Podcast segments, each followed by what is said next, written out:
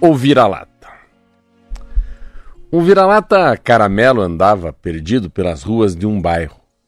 Ele era grande, grande, forte, chamou a atenção de um homem que foi até ele, ofereceu comida e levou-o para casa.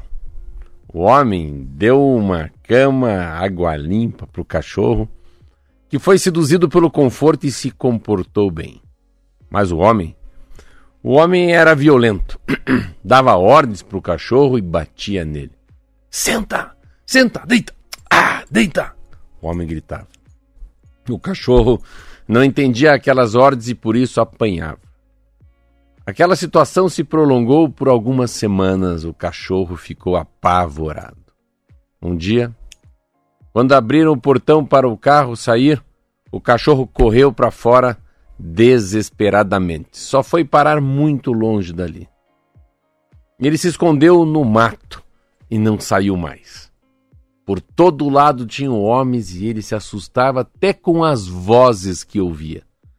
Não saía do mato, nem para procurar comida. Foi definhando, definhando, definhando. Um dia, outro cachorro se aproximou dele. Venho te observando e já sei o que te aconteceu. Você foi maltratado, não foi? O vira-lata se encolheu mais ainda. Então, então vou te dizer uma coisa. Quando a gente apanha, ficam marcas no nosso couro e na nossa memória. Para sempre. Não é fácil, mas reagir, reagir e voltar a viver é a melhor vingança. Na verdade, é a única vingança que funciona. Porque se você não voltar a viver, teu inimigo venceu. Ah, você fala como se fosse fácil, respondeu o vira-lata. Eu tenho pesadelos e tremo só de ouvir a voz humana.